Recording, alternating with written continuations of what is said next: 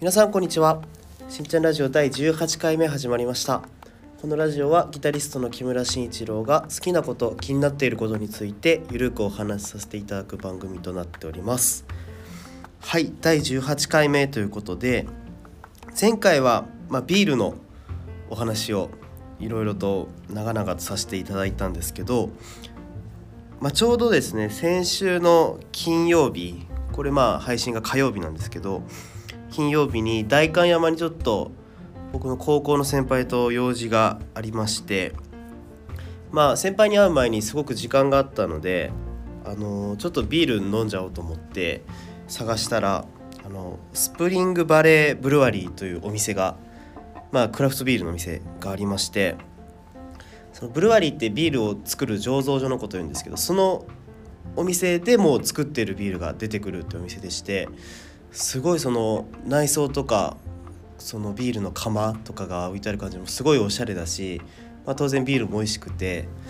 でフードもたくさんあってすごい僕代官山初めて降りたんですけどすごいいいお店でしたね。うん。スプリングバレーブルワリーというところ。とても良かったです。でまあその後先輩と合流してご飯食べてで蔦屋書店ってね代官山に有名なあると思うんですけどそこにもいろいろコーヒーとかいろんなドリンクあるんですけどまたビール買って僕も見たことないビールだったんですけどでまあテラスで飲んでちょうどすっごい暑くなった日で汗かきながら飲んでで帰りパピコを2人で割って食べるというねすごいいいお昼を過ごしてましたね。先週の金曜日は青春と大人と青春が入り混ざったようなとってもいい週末を過ごしてたんですけど。まあそういう意味で最近の、えー、ことっていうとあの天気の子ね今レンタルツタヤで開始していて僕見てなかったので借りてあの天気の子見まして僕新海誠監督の作品って全然見てなくて「君の名は」しか知らなかったんですけど絵とかはもうすごい天気の子綺麗だなと思ったしまあ東京の話なんで「君の名は」割と田舎のね話が多かったと思うんですけどそういった都会の描き方とかすごい綺麗だなと思ったし絵は綺麗だ好きだったんですけど、まあ、ストーリー自体は「君の名」の方が好きかななんていう風にずっと見てて思いましたね。天気の子あとキャラはすごい立っててすごく好きだったんですけど。やっぱり僕はラトインピュスとか中学生くらいからずっと聴いてたんで曲はやっぱりいいななんて思いましたけど。あと松田屋で借りたっていうと「見えない目撃者」っていう映画がまあちょっと前にレンタル開始になっていてあの吉岡里帆さんね主演の映画なんですけど僕吉岡里帆さん大好きであのそれ目当てで最初借りて見ようと思って見てたらすっごい良かったですこの映画。吉岡里帆さんが盲目とあの事故でね視力を失ってしまうという人の役で、まあ、ある事件を目撃するというか目が見えないんでこう耳で聞いた情報を警察に伝えてそこからいろいろ分かっていくっていうようなお話なんですけど、まあ、その吉岡里帆さんの盲目の演技っていうのかな。見えない人を演じてるちょっとした目線とか感じがすごくリアルでなんか中途半端な演技に見えないというかね本当にそういう人なんじゃないかって途中から思っちゃうぐらいのその生々しい感じとかあとこの映画15指定 R15 指定で結構ずっしりとした事件というか事件的には軽くない描き方をしてるのでそのなんか生々しい事件の描き方っていうのもちょっと意外性があってすごくいいなと思いましたね。最初ねでっきりこう吉岡里帆そのアイドル的な可愛さというかただ可愛い子が事件に巻き込まれちゃいましたぐらいの映画なのかなと思ったら全然そんなことなくてかなりこう犯罪サスペンスものとか好きな人も楽しめるんじゃないかななんて思いながら見ていました。はい、まあ、そんなとこで、まあ、最近はそんなことがあってあとね僕の体のことでいうと僕ずっと鼻声自分だともう気づかないぐらい慣れちゃったんですけどもうずっとしばらく鼻声であの鼻炎持ちなんですよ。でまあ病院に行って鼻炎の薬とかももらってはいるんですけど最近ついに耳も聞こえなくなってきて今左耳僕ずっとこうプールで水に浸かってるような感じが左耳残っててちゃんとそれも病院に行ってちゃんと見てもらったら内耳炎とか外耳炎ではなくあの鼻炎で詰まってるところからその空気の通りが悪くなって耳も聞こえづらくなるというふうに言われて非常にねちょっとこの時期なんで体調が悪いのかどうなのか不安な日々を過ごしているんですけどまあそんなことは置いといて。でそうなんですよ。あの今日まあ映画とかねいろいろレンタルしてみたりとかしてたんですけどちょっと一貫性がないというか自分の中でテーマを絞れなかったのでちょっとあるバンドのことを軽くね僕の好きなとこなんかお話ししたいなと思っていて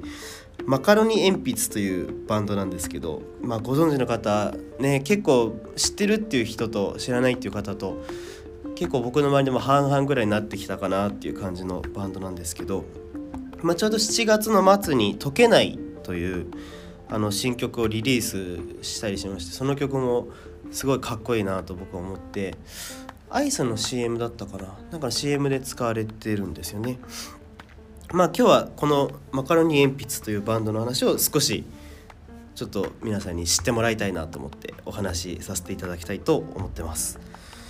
で、まあ、早速まあこのバンドがどんなバンドなのかというとサイトを見てみると2012年服部君というボーカル兼ギターですねのを中心に神奈川県で結成。メンバー全員音大出身の次世代ロックバンド。服部のエモーショナルな歌声とキーボードの多彩な音色を組み合わせた壮大なバンドサウンドを武器に圧倒的なステージングを繰り広げる全国にマカロックを響かせるべく都内を中心に活動中ということで僕ね普段台本とか読むの得意なんですけどね最近ほんと鼻詰まってて読むのが下手すぎて恥ずかしいんですけどそう、えー、2012年結成の神奈川県で結成されたバンドマカロニ鉛筆なんですけどもそっかサイトにここまで書いてあったの。か僕が後で自分の好きなとこで言おうとしたことが割と書いてあったんですけどあの実はこの音大出身というふうにサイトのプロフィールに書いてあったんですけどあの僕が通っていた大学の同期なんですよね。僕も音大出身なんですけどあのみんな同期でして特にあのキーボードの長谷川大輝くんっていう子はあの授業もかぶってたりしてで音大ってあの女の子ばっかりでクラスというか何かの授業で1クラス20人ぐらいになる時も男子が 2, 2人とか3人とかしないいないっていうのが結構当たり前の環境だったので自然とまあ長谷川君ともこうクラスに人はいろいろいたけど男子は僕と長谷川君ぐらいしかいなかったのでまあちょっとこう連絡を取るほどじゃないけどまあなんとなくこう知り合いになっていったという経緯がありましてだから特別こうしょっちゅう飲みに行ったりっていうことはしてなかったんですけどまあお互い知ってるぐらいの関係性がありましてなので個人的にこのバンドがすごく大きくなっていっているのは単純に同期として嬉しいし授業も一緒に受けてたっていうだけでこうより応援したくなるっていう存在のマカロニ鉛筆なんですけどまあこのバンドの僕が思う好きなところっていうのが今はまあサイトにもねいろいろ書いてあったんですけどあのこの服部君っていうボーカルの子があの奥田民生のすごいファンだったりして奥田民生自体も多分ビートルズとかそういう音楽に触れてきた人だろうなと思うので結構そのマカロニ鉛筆の楽曲自体もすごく奥田民生を感じるなっていう曲があったりとかちょっとビートルズっぽい展開がちょっと面白い感じの曲というかねまあ後期ビートルズっていうのかな。結構そういう多彩な音楽性を見せるそういう意味ではかなり技術的には他のバンドよりはかなり高いのかななんていうのもねあの偉そうに言えないけどまあ思ったりもするんですけど。まあそれをしっかり自分のバンドのオリジナルに落とし込んでるっていうのがあただビートルズ風だなとか奥田民生風だなって終わるんじゃなくてああマカロニ鉛筆だなってこう思えるっていうのがこのバンドの本当にかっこいいなと毎回いろんな新曲とかで思わさせてくれるバンドだなと思うんですけど、まあ、それを可能にしてるのがそのボーカルの服部君の声。まあ最初聞いた時はその初期のカナブーンとかああいう感じのイメージっていうのかな。結構地声でグッと上まで行ってちょっとシャウトっぽい感じがあってあまり裏声多発しないというかねあのかなりまあ今時で言うとエモいっていうのかな。僕はあんまエモいって表現そんな好きではないんですけど まあかなり芯の太いようなかっこいい声だなというかなり心奪われる声と、まあ、あとそのキーボードの長谷川君のそのキーボードってやっぱりいろいろ音色を変えられるのでちょっとこうバイオリンとかのストリングス系にしたりちゃんとテクノっぽい曲にしたりとかそういう多彩な面を見せられるのがすごく特徴的だなと思います。うん、まあ普通のピアノの音にしたりしてねほんとなんかいろんな幅があって飽きさせないというか面白いバンドだなと思ってすごく応援していますね。まあ僕も結構聴いてるんですごくいろいろ好きなんですけど初めて聴く方におすすめなのはまあ、5曲入りの、まあ、ミニアルバムみたいなっていうのかな「LIKE」っていうのがあってその中の曲は本当どれもいいなと思いながら聴いていてまあそれ以外だと「レモンパイ」っていう曲とかあと「青春と一瞬」っていう曲があってこれがマックマクドナルドの CM に使われてたのかな？うん。とかってね結構すごい大きいですよね。あのメジャーデビューしてないんですよね。まだあのマイナーレーベルで CD を出してるんですけどかなり大きいフェスとか